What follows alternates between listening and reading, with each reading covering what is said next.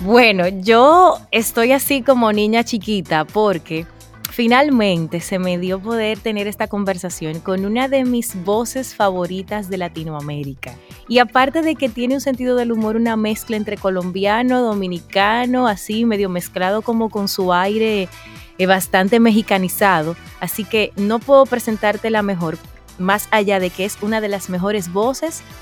Es un alma fantástica me río muchísimo con ella y tengo el honor de tener conmigo en Tras Voz por primera vez a Juana Plata. Bienvenida, Juanita. Wow, Patti, qué presentación más linda, gracias. Para mí un honor por fin poder estar en tu podcast.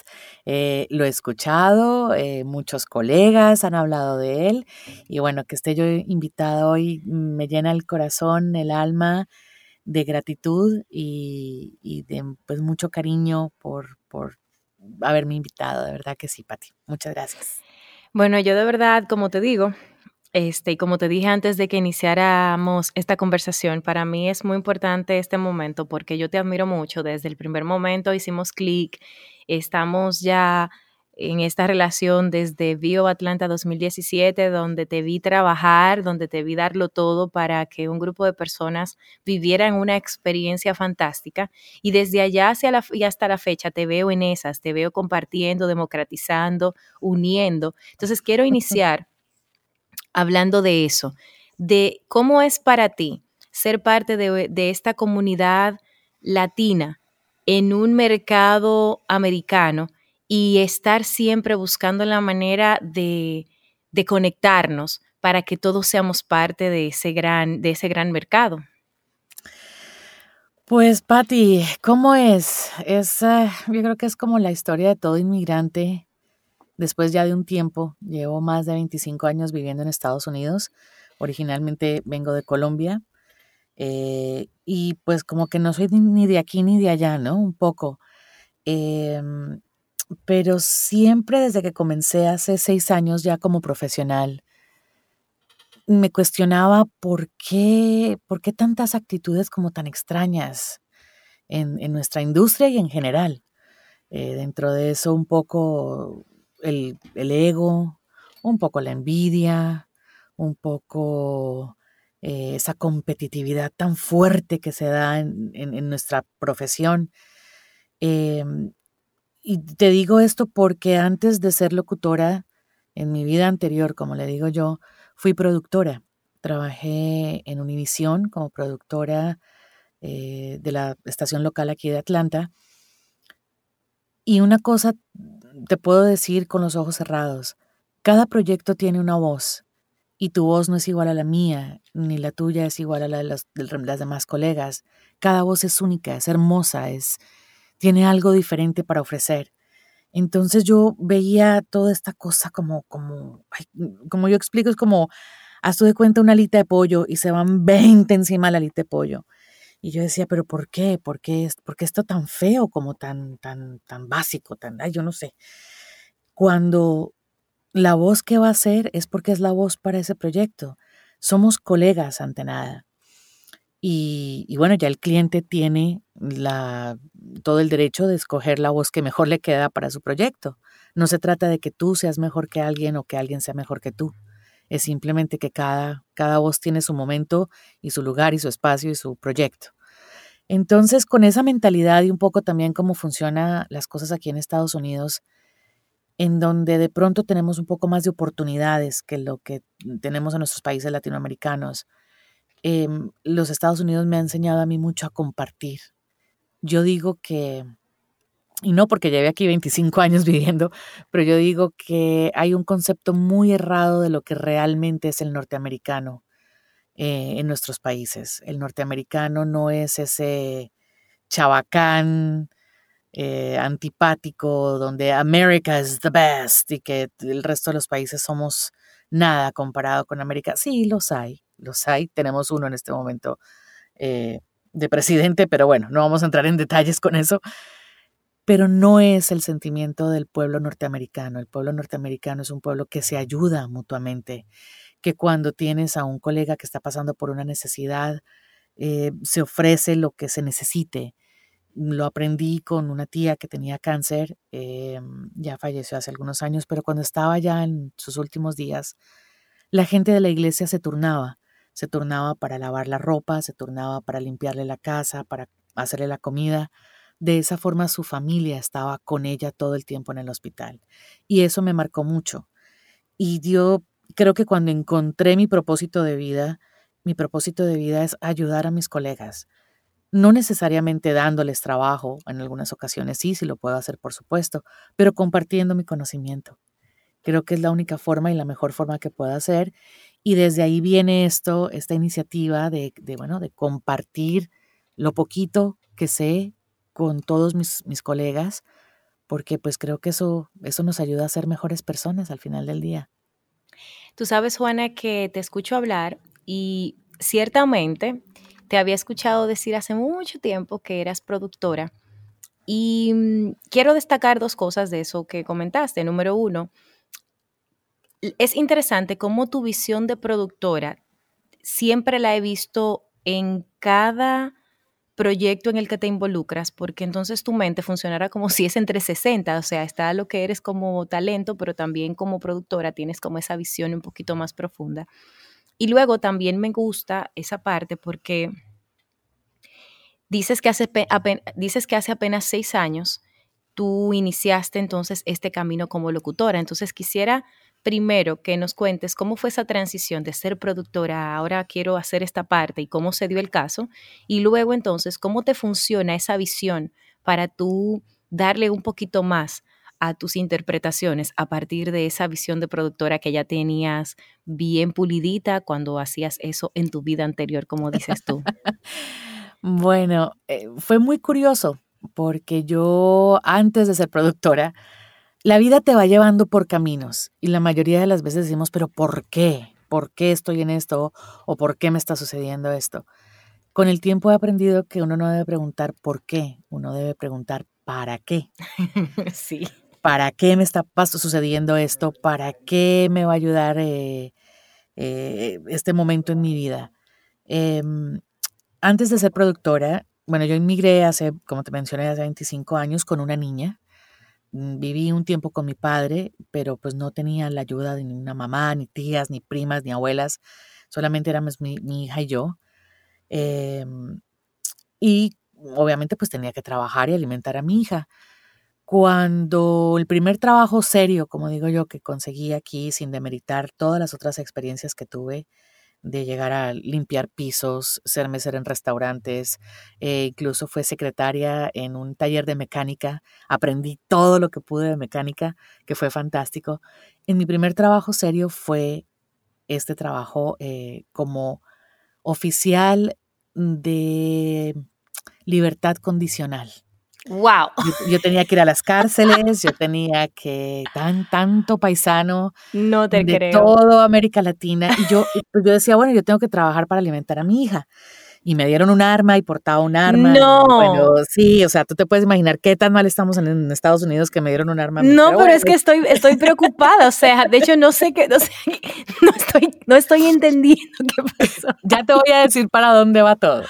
Oh, Dios y entonces, aprendí, bueno, obviamente tenía que estar en cárceles, pero aprendí cómo se lidiaba o cuál era el, lenguaje que tenía que tener con jueces, con abogados, con policías, em, con las víctimas, con las personas que estaban bajo libertad condicional. Eh, te puedo decir que la primera vez que estuve ahí le revocaron a alguien la libertad condicional y lo enviaron seis meses a la cárcel. Lloré, lloré como pocas veces he llorado en mi vida, de, ese pesar de escuchar a este señor decir que su, hija y, y, su familia y él no puede ir a la cárcel. Y luego de seis meses seguía yo escuchando las mismas historias y dije, ok, aquí ya hay como un patrón de comportamiento del ser humano que cuando desafortunadamente cae en, estos, en estas eh, adicciones o en estas enfermedades, pues siempre hay una justificación. Entonces me, empezó como a ayudar a entender cómo funcionaba el ser humano. Y luego de que trabajé como, como eh, oficial de libertad condicional para el departamento de Georgia, eh, aquí en Atlanta, tomé un año sabático. Y por cosas de la vida, alguien me dijo, oye, van a abrir una estación de televisión aquí en Atlanta. Y yo dije, pero yo no tengo ninguna experiencia, o sea, con lo que he crecido. Mi padre es una persona muy reconocida en Colombia.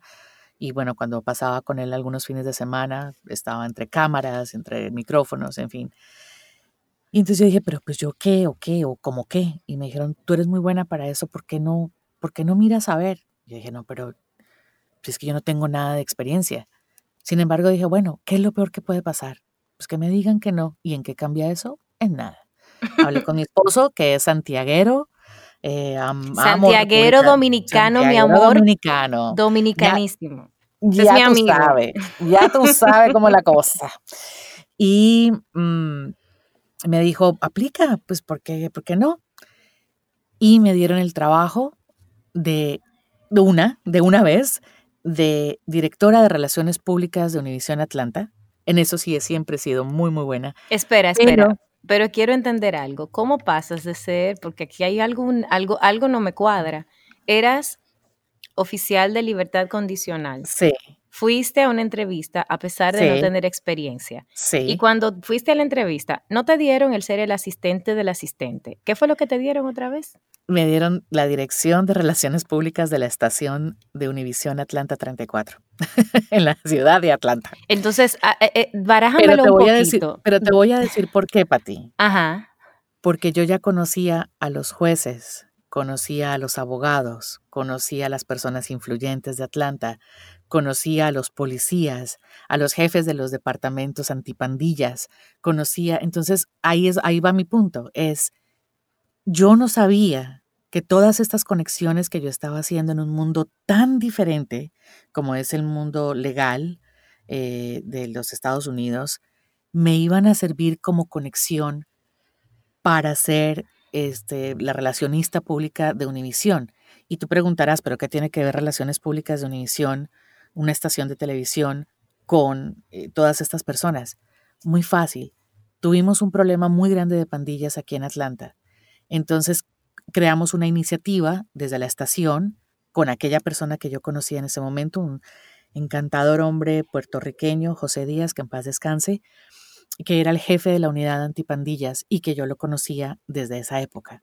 Entonces creamos un, una, un programa, no de televisión, eso pasó después, pero un programa para la comunidad que tiene mucho que ver con relaciones públicas. Y así fue creciendo el Departamento de Relaciones Públicas hasta que viene mi jefe y me dice, Juana, estamos, necesitamos hacer un programa de media hora todos los días eh, para la comunidad. Estamos buscando presentadoras. Eh, necesitamos que nos ayudes a encontrar la persona correcta. Y comenzamos a hacer el casting, el casting, el casting. Y venía gente muy, muy interesante, muy buena, muy profesional, pero le faltaba ese conocimiento de realmente meterse dentro de la comunidad. No queríamos una cara bonita o no queríamos una persona que supiera hablar bien español, sino que realmente conociera desde abajo los problemas de, Atlanta. En esa época yo tenía 26 años y tenía brackets. Y lo último que se me pasó a mí por la cabeza fue que mi jefe llega un día y me dice, ¿y por qué no lo haces tú? Y me quedé mirándole y le dijo, bueno, primero porque tengo brackets y eso en televisión se ve espantoso. Y segundo, porque no soy una Bárbara Bermudo, no soy una María Celeste Araraz, no, no mido 10 metros, no soy Miss Universo y están acostumbrados siempre a estar contratando a los Miss Universos. Y me dijeron, no, es que necesitamos alguien que realmente conozca la comunidad. Y nuevamente me lleva a ese punto de que haber trabajado con la gente en las cárceles, haber trabajado con con, la comunidad latina, haber visto, ser testigo en primera persona de las necesidades, de las faltas, de los, de los errores que cometemos como latinos, pues me daba esa oportunidad de, de realmente conocer a mi comunidad. Y ahí comencé como presentadora y productora de mi programa a la vez que dirigía relaciones públicas. A través de eso comenzamos a hacer castings, castings para algunos eh, PSAs, Public Service Announcements, que son anuncios de servicio público. Y ahí empecé yo a darme cuenta cómo era el trabajo de un casting, qué es lo que estamos buscando, cuál es el, cómo se expresa esta persona, eh, cuál es el, fenotipo de la persona que queremos en cámara, eh, este producto en particular, lo queremos así, órale, raza, o lo queremos una persona de pronto con un nivel de educación y socioeconómico más alto, o lo queremos este, que sea para los afrodescendientes latinoamericanos, o lo queremos solamente orientado hacia el mexicano, o lo queremos hacia el salvadoreño. Entonces, ahí ya empecé a darme cuenta de cómo es en realidad Estados Unidos. Hay un error muy grande que la mayoría de los productores norteamericanos piensan que todos somos mexicanos. Y cuando alguien dice, no, es que eh, hablas español, ah, ¿de qué parte de México eres? No, de Colombia. ¿Y, ¿Y Colombia dónde queda en México? Porque hay mucha ignorancia, hay muchísima ignorancia. ¿Sabes qué? ¿Sabes que es verdad? O sea, bueno, nunca me ha pasado con República Dominicana, pero cuando voy a Estados Unidos que me preguntan que de dónde, o sea, primero es que por cómo me veo, muchas veces piensan que soy hindú o piensan, no sé, que regularmente que soy como negra como negra así de, de, de, de, así de Atlanta o algo por el estilo, o sea, como que van de un de una percepción a la otra, dependiendo del color que tenga en el cabello o del estilo que esté llevando, pero nunca, o sea, nunca me identifican como latina. Y finalmente, cuando entonces hablando, ah, bueno, ¿y de dónde eres? De República Dominicana, es como que de República, o sea, es como así, como que qué, o sea, porque como que casi siempre la expectativa es de, es de México realmente. Sí, sí, y por ejemplo, tú me conoces, yo tengo los ojos verdes, soy un poco blanca, aunque yo quiero de verdad, de verdad, algún día tener el color de piel que tú tienes que ser hermosísimo. Ay, qué bello. Poderme poner al sol y quedar así doradita, hermosa. Yo me pongo al sol y quedo como una langosta. Eh, y en alguna época tuve el cabello rojo y pensaban que yo era rusa. Entonces, cuando yo hablaba español, me miraban y decían, pero, pero tú no eres de Middle East, del, eh, em, no del Middle East, eres de Eastern European. Y yo decía, no, yo soy colombiana. ¿Colombiana? sí, porque es, que, es que también te, mexicano. te gusta, sí, porque entonces quiero explicar eso. Lo primero es, nos van a ver en, alguna foto mostraré tuya, tranquila, que la gente va a saber quién eres tú. Pero lo primero es que Juana físicamente es menudita, o sea, es pequeñita. Tiene el pelo, ahora tiene el pelo blanco, o sea, ni siquiera es rubio, es como blanco así platinado. Tiene los ojos verdes. Gris, gris, gris, gris. Tiene los ojos verdes.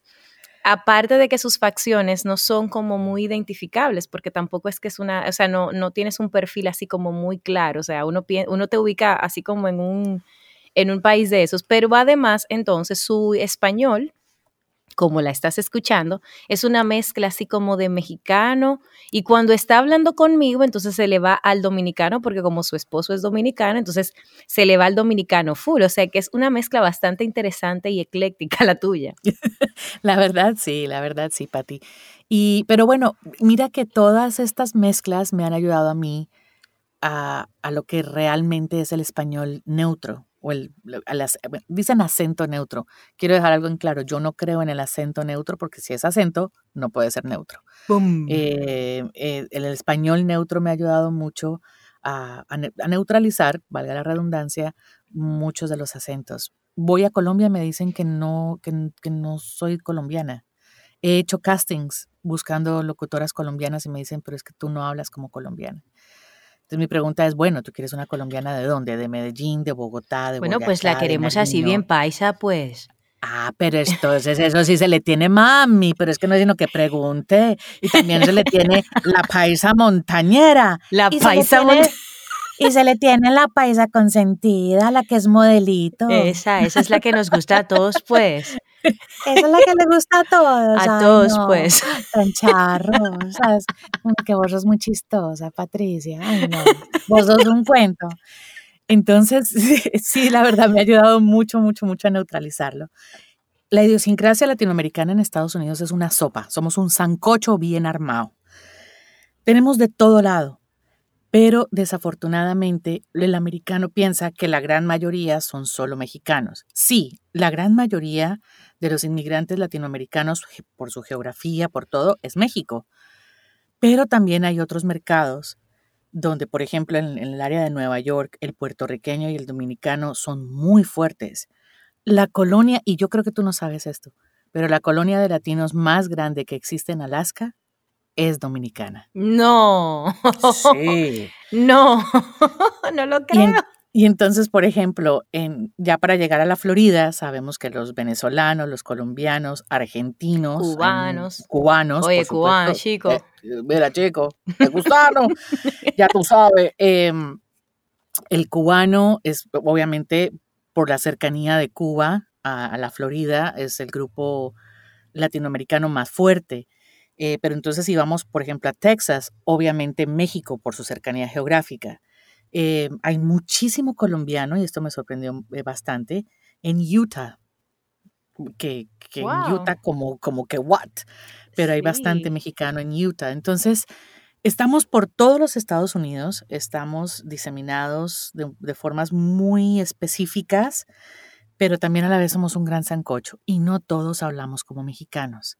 Ahí es donde entra el español, eh, o el, sí, el español neutro, porque se usa para no dejar por fuera aquellas comunidades que no se sienten identificadas como mexicanas.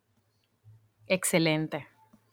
Entonces, ¿qué, ¿qué, pasa con esto? Si yo quiero un anuncio para California lo quiero, obviamente, eh, si va dedicado más que todo para el mexicano, lo quiero con un locutor mexicano que tenga un acento fuerte mexicano. Claro. Pero si quiero incluir las otras, eh, las otras eh, nacionalidades, pues me va mejor con un acento neutro.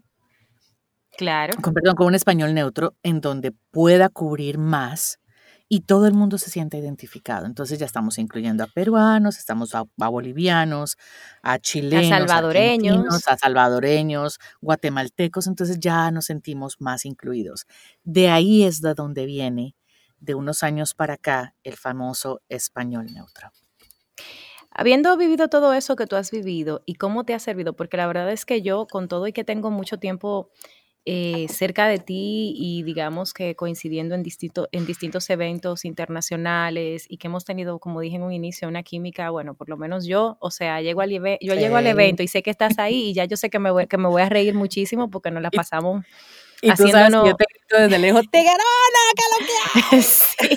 No, porque aparte, este, quiero hacer este paréntesis porque es importante normalmente el dominicano, o sea, el latino suele tener un sentido del humor muy particular, pero dentro del latino reconozco que nosotros los dominicanos tenemos un sentido del humor un poquito más especializado, por decirlo así, y no todo el mundo entiende nuestra mezcla de, como le decimos nosotros, de, de, coro pesado, es decir, de, relajo medio, medio pesado, con, con relajo puro y simplemente. O sea, hay gente que de verdad uno le sale con cualquier cosa de las que a uno se les ocurren culturalmente y pueden malinterpretar. Entonces, cuando yo llego a cualquier evento de estos, en un inicio siempre llego así como muy bien puestita porque no sé con lo que me voy a encontrar y y puedo ser malinterpretada porque aparte de todo tengo una personalidad muy fuerte.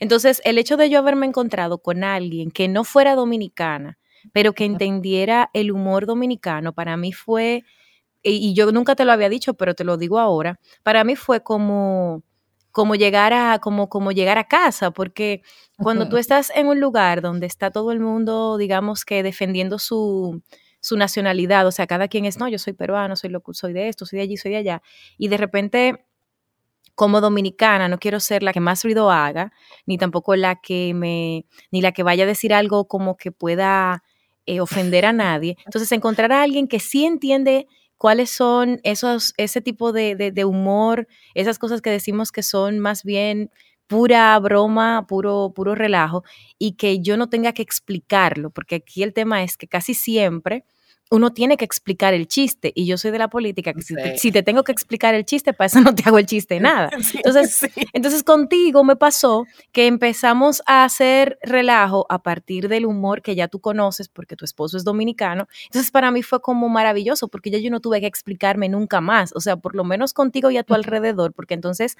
ya la gente cuando veía que tú entendías el humor quiere decir, ah, no, es, es que sí, es que es relajando, es, es broma, no, no, no está pasando nada. Y entonces ya, eso para mí fue como, como un quitarle presión a, al cuidado que había que tener en un ambiente, porque de por sí el gringo, bueno, no se le dice gringo, de por sí el norteamericano, norteamericano. el norteamericano suele, pero por ejemplo, esas son las cosas, o sea, el dominicano y en sentido general nosotros somos muy de no, porque ese gringo y ya, y pasa. Sin embargo, tú estás allá, tú sabes que esa es una palabra que puede malinterpretarse. Entonces, yo hubiese dicho eso perfectísimamente en un grupo de personas, sin embargo, tú particularmente lo que hubieses hecho es adoptarme, decir, no, es que, es que mi marido dice igualito. Y entonces ya ahí toda la gente que está allá, no es que ella, ok, y ya, y ahí pasa. Entonces eso para mí fue importante. Y eso es otra cosa de la que quiero hablar partiendo de esa anécdota que acabo de compartir. En Atlanta, la primera vez que, que yo tuve la oportunidad de verte dando una charla, hablabas acerca de todas las ventajas que tenía el utilizar LinkedIn como una plataforma para darnos a conocer. No quiero hablar de LinkedIn en, el sentido general, sino de que tú dentro de la investigación que hiciste, te dedicaste a analizar, explicar y desmenuzar cada uno de los, mercados, de los mercados, no solo en Estados Unidos, sino en el mundo, para que nosotros como latinos supiéramos cómo tratar y cómo negociar. Entonces, quiero que nos hables así a grosso modo un poquito de esa, esa panorámica que a veces nosotros como, como personas que trabajamos desde un lugar del mundo solo vemos las cosas desde ese punto de vista. Para mí es muy fácil entender, ah, no, sí, lo que pasa es que aquí en Dominicana se cobra de tal manera o se trata de tal manera, el horario es este y las cosas funcionan así. Sin embargo, cuando tú diste esa, esa clase, y yo me percaté de, ah, no, es que hay un, hay, el estilo no es solamente en cómo yo hablo, o en cómo yo me manejo desde el punto de vista de la cultura, sino también de cómo yo hago negocios con esta persona y cuáles son las cosas importantes que yo debo tomar en cuenta a la hora de hacer negocios. Entonces me gustaría que habláramos un poquito de eso para ti que nos estás escuchando. Claro que sí, Patti. Pues a ver, todo comienza de un, de un punto muy importante y es que nosotros como locutores somos un negocio y tenemos que vernos como negocio un parte de nuestro negocio es la voz, pero también está el arte de hacer negocio con otras culturas. Eh, precisamente debido a la globalización y ahora con esta facilidad que tenemos tan grande con la tecnología, tú estás en República Dominicana, yo estoy en Atlanta, en cualquier momento nos puede llamar un cliente de Londres o de Argentina. No existe una disculpa hoy en día para que tú no pienses a nivel global. Y hay que hacer un poco la tarea, hay que, hay que darse cuenta que no todo es como nosotros decimos ni como nosotros queremos, ni funciona como funciona nuestra casa. Entonces, eh, por ejemplo, en Europa, durante el verano, eh, la mayoría de empleadores dan cuatro semanas de vacaciones a sus, a sus empleados, cosa que en América Latina es impensable. ¿Qué sucede? Que durante el verano, por lo general, toman este mes de vacaciones. Hay algunos países que incluso son más, en, Alemania son un poquito más de cuatro semanas. Pero durante esas semanas no esperes pago, porque todo el mundo está de vacaciones y tienes que entenderlo y tienes que planear para que si vas a hacer un proyecto con alguno de los países europeos, Francia, el, Reino Unido, España, eh, en Italia, Suiza, Polonia, van a tomar el mes off y tienes que estar preparado. De hecho, me, tú y yo compartimos un cliente y yo recuerdo que mm. en una oportunidad, o sea, yo siempre como es un cliente español y siempre yo trabajaba con, o sea, trabajo con esta persona en horarios muy normales, pero en una oportunidad me tocó a mí contratar y entonces yo, yo tenía una urgencia porque aquí en República Dominicana los tiempos son siempre para ayer. Aquí nada es, ¿no? Que grabamos la semana que viene, o sea, aquí nunca, nada es así. Como dominicana que soy, lo digo con todo orgullo porque así somos, ¿no? Y entonces me llaman, me dicen, mira, necesitamos una persona para que grabe en español, esto y aquello, y me explican.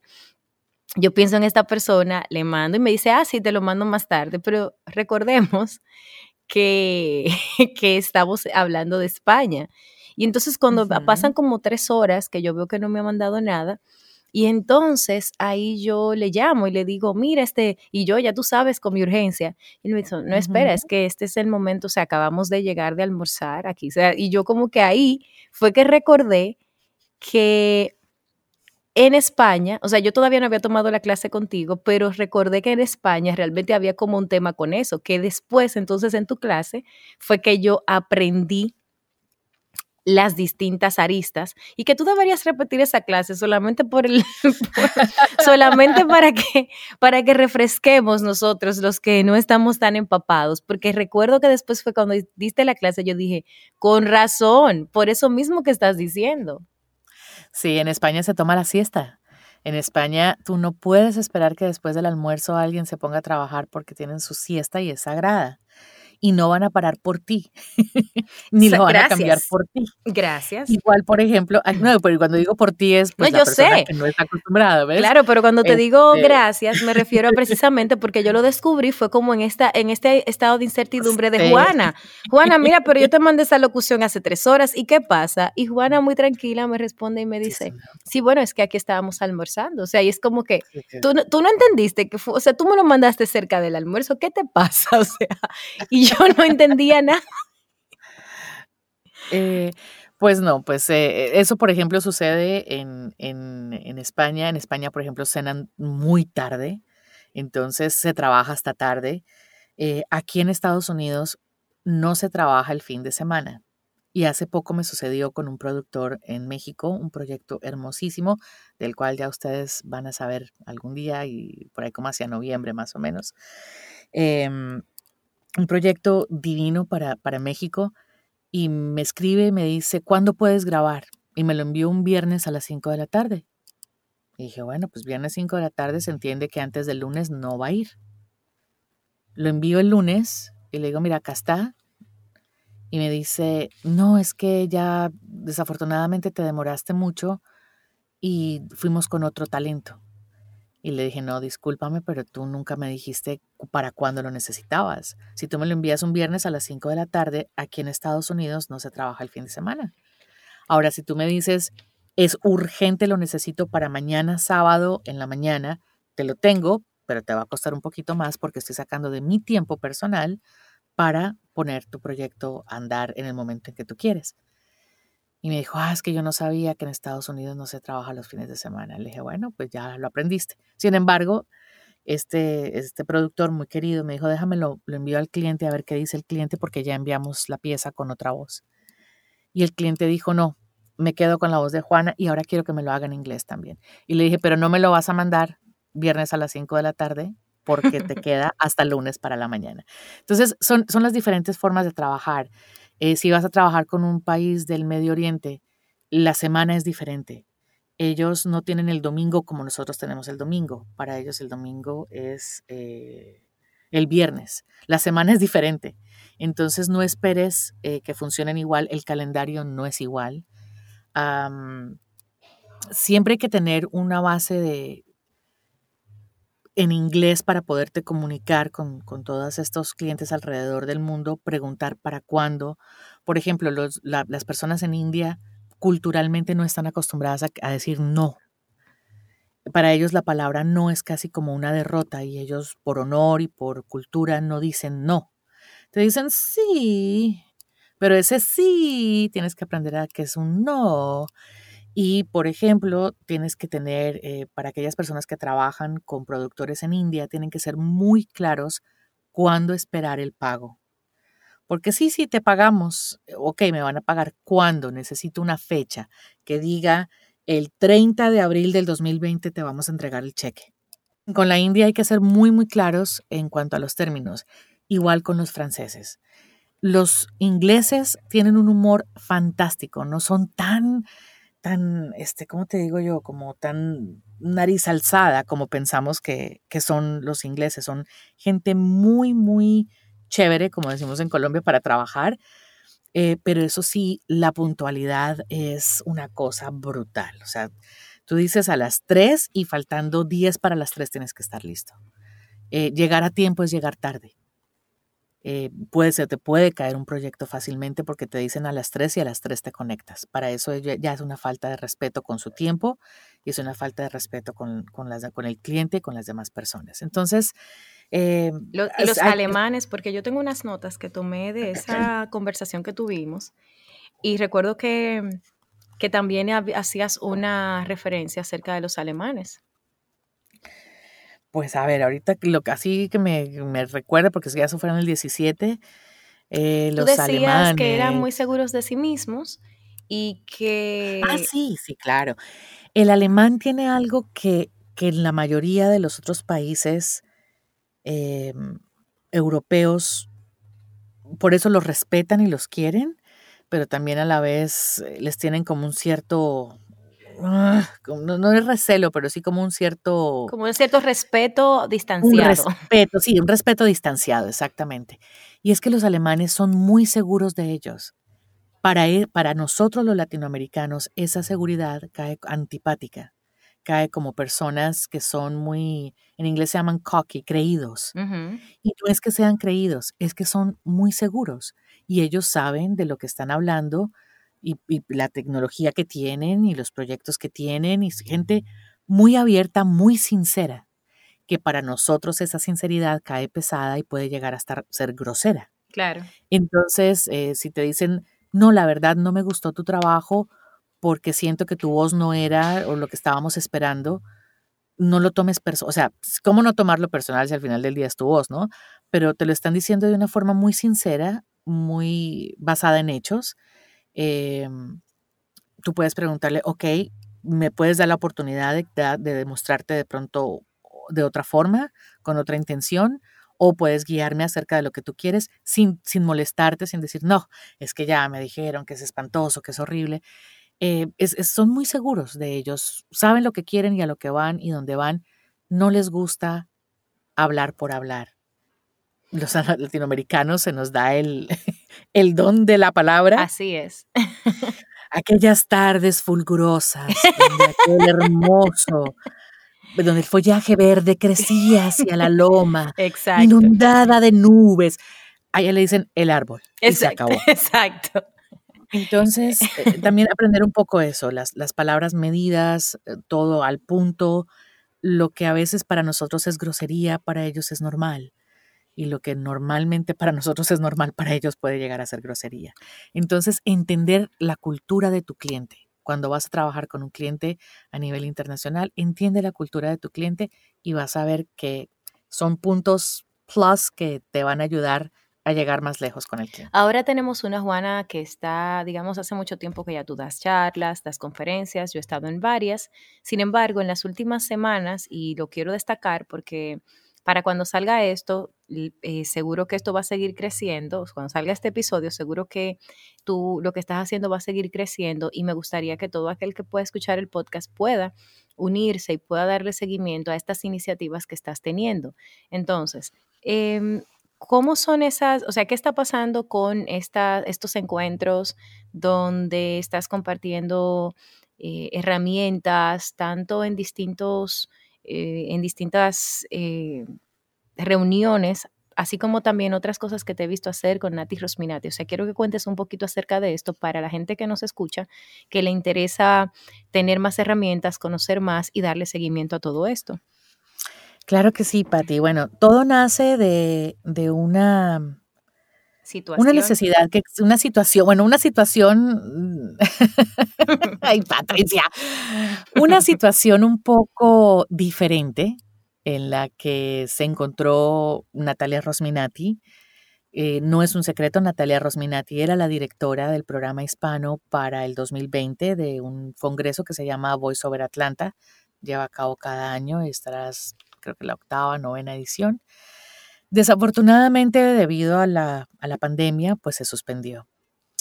Sucedió una situación un poco diferente, em, de la cual no me siento ni calificada, ni estoy autorizada, ni tampoco quiero profundizar, pero se da la salida de Natalia, eh, la renuncia de Natalia, no, no, salió, no la salieron, ella renunció porque los términos cambiaron y bueno, es cosas internas de ellos. Yo estaba trabajando con Natalia como colaboradora.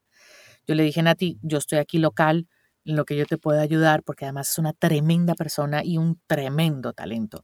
Natalia Rosminati para mí es una de las grandes locutoras eh, en este momento a nivel mundial en español. Hace doblaje, hace doblaje para niños, canta, hace comerciales, maneja muy bien el delivery de millennials. Eh, tiene aquí, por ejemplo, la voz de State Farm en español para una aseguradora en Estados Unidos. Es, es, es una gran, gran, es un gran, una gran profesional, pero, pero para mí lo más importante es que es una hermosísima persona.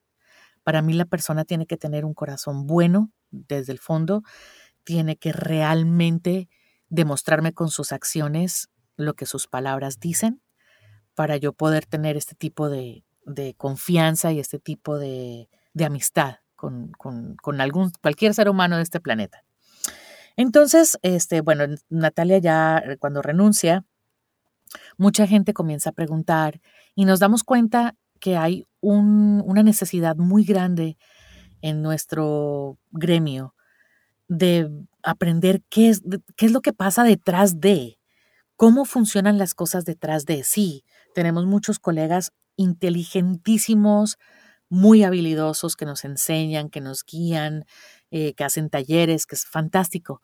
Pero qué rico conocer la industria desde adentro. Claro. Y ahí es donde nace la industria desde adentro, que es más, aquí te cuento, chisme aquí entre nosotros los que estamos escuchando el podcast. No tenemos nombre. Solito se fue llamando la industria desde adentro. Entonces, junto con el esposo de Natalia, que también es un, gran productor en Argentina, eh, eh, Ezequiel Lachman, que tiene eh, un, taller, un estudio que se llama Caja de Ruidos, donde hacen doblaje y hacen comerciales y, bueno, mucha producción. Nos sentamos y dijimos, pues, ¿por qué no traemos a todos estos grandes de la industria que iban a venir para el 2020? Intentemos traer la, gran mayoría o los que quieran participar a nuestra comunidad. Y no vamos a cobrar porque pues no es la, no es la forma de hacerlo, especialmente en este momento donde tantos colegas están pasando por una situación difícil. Vamos a traer el conocimiento a nuestra industria, tenemos las conexiones, sabemos cómo hacerlo, pues hagámoslo. Y así nació eh, la industria desde adentro, que comenzó la semana pasada, el viernes pasado, con un invitado fantástico, eh, Manuk Hobbyhimian, que todavía no puedo decir bien el apellido, pero Manuk es el dueño de Animal Music y Animal Music es uno de los estudios más importantes en Miami, con sede en Los Ángeles y Buenos Aires para producciones para el mercado norteamericano en español. Eh, y nos dio toda su sabiduría, nos dio todo, todo lo, todo lo que desde adentro se busca para buscar, para encontrar la voz correcta.